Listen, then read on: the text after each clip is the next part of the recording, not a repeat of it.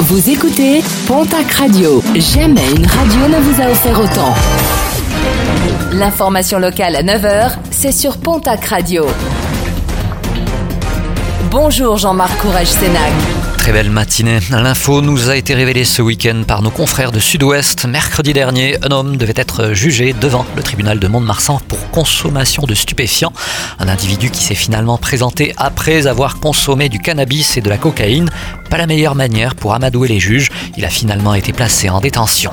La saison estivale se prépare dans les Landes et les saisonniers interpellent les maires du littoral sur la pénurie de logements. Il n'existe quasiment pas de structure réservée à ce public dans le département. Une pétition a donc été lancée sur le site change.org pour alerter les élus sur cette situation et afin qu'une solution puisse être trouvée. Enedis recrute près de 2000 collaborateurs partout en France, dont 680 postes en CDI et 1300 contrats en alternance. Et cela concerne bien évidemment également notre région. Pour créer un premier lien entre les candidats et l'entreprise, un forum virtuel de l'emploi aura lieu ce mercredi et ce jeudi. Pour vous inscrire, www.enedis.fr et vous recherchez Forum Emploi. En sport, rugby, un retour au Stadeau Tarbes Pyrénées Rugby, parti l'an dernier à Carcassonne en Pro D2. Alexandre Duny va faire son retour en Bigorre. Le pilier de 27 ans s'est engagé pour deux ans avec le club aux Pyrénées.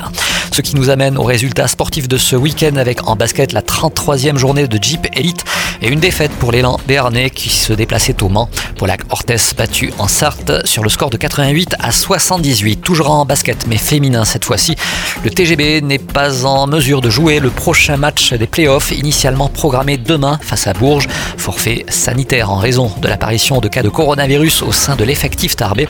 Le match aller est donc perdu sur le score de 20 à 0. La décision quant à la tenue du second match sera prise ultérieurement.